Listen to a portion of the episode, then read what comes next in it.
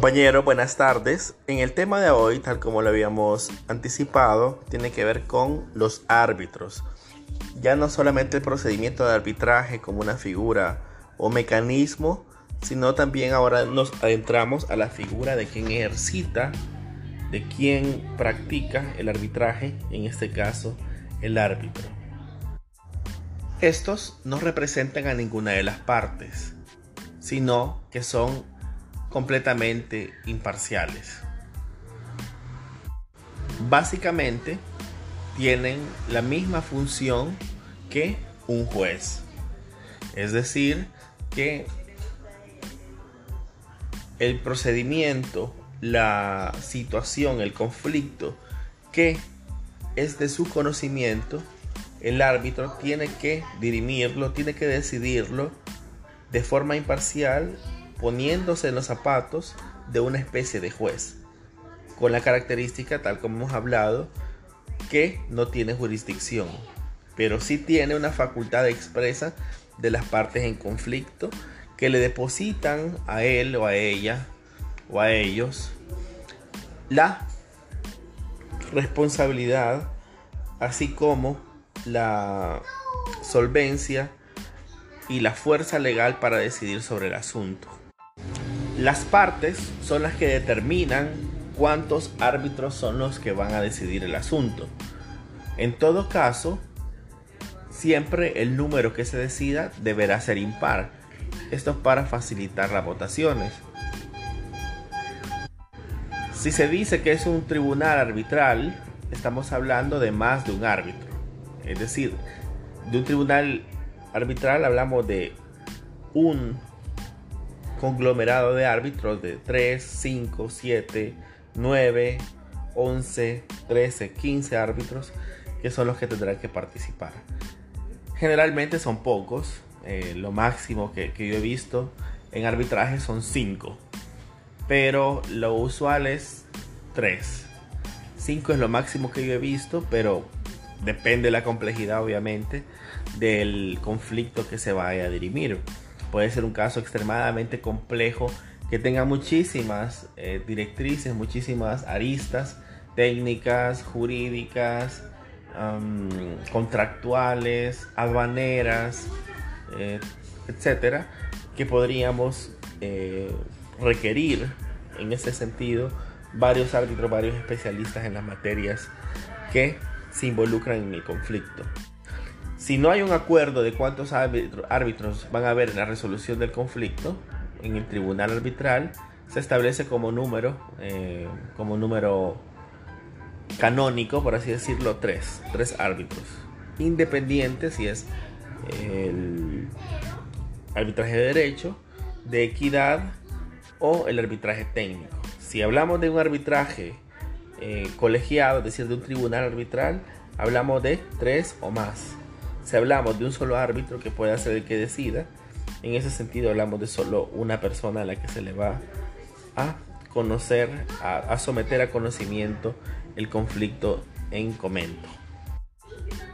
Cuando se trate de árbitros, tendrán que tener capacidad para hacerlo. En ese sentido, el único requisito es que sean personas naturales que estén en el uso y el ejercicio de sus derechos de ciudadanía es decir, que sean mayores de edad, que no estén condenadas por un delito, que no tengan ninguna restricción para hacer uso y goce de sus derechos.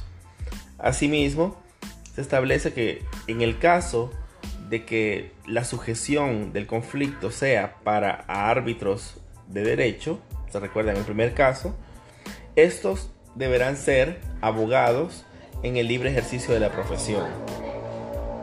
Cuando el arbitraje se deba resolver conforme a normas o principios técnicos, los árbitros deberán ser expertos en el arte, la profesión u oficio.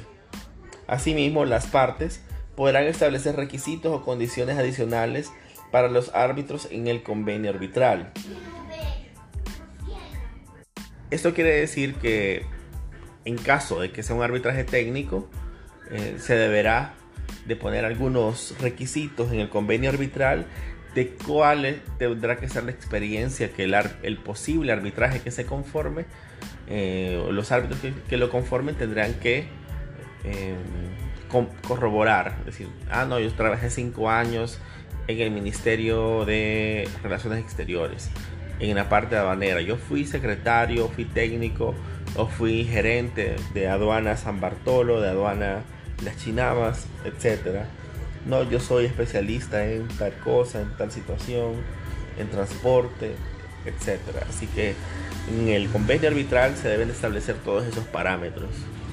Para el caso del arbitraje de derecho, como dijimos, si hay requisitos que, que sean abogados en libre ejercicio.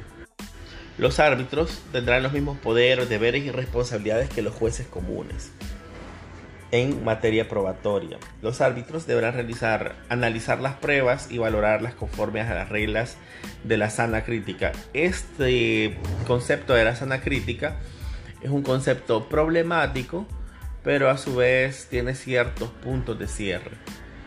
En pocas palabras, en un lenguaje mucho más vulgar, el árbitro ah, que realiza funciones de juez tendrá que ser sensato, prudente, conocedor del tipo de situaciones que se le ponen a análisis para poder resolver conforme a estas reglas de sana crítica, es decir, de la lógica, de la ciencia, de la sensatez, de la buena fe. Así que, aunque no hay un concepto determinado de buena, de sana crítica, se, se entiende que hablamos de ese tipo de virtudes. No podrán ser árbitros los apoderados de alguna de las, de las partes en conflicto puesto que esto causa la posibilidad de ser eh, recusados o, en su caso, de excusarse de seguir conociendo. Asimismo, se prohíbe que jueces, magistrados, fiscales, diputados de la Asamblea Legislativa, funcionarios públicos y empleados del órgano judicial realicen labores de arbitraje. Si se fijan, hay una exclusión de muchísimos de estos funcionarios y si lo vemos en, sentido contrario para nosotros, nos da mucha cancha para poder trabajar en esta área como árbitros o como representantes de las partes. Ahora me hacía una pregunta, eh, creo que la, la compañera de Yeli eh, me hace una pregunta y es, bueno, o Ersi, no recuerdo bien, el que por qué no incorporábamos el, o si era un buen ejemplo, establece, el poner una conciliación para establecer una cuota alimenticia. Y yo le contestaba que en primer lugar estaba excluido, tal como lo hablamos en las clases previas, porque es una materia que tiene su especialidad específicamente en los tribunales de familia. Pero otra cosa, compañeros, e, es ahí el punto, que para el ejercicio de, ese tipo de conciliaciones en tribunales, sí se requiere el requisito de ser abogado.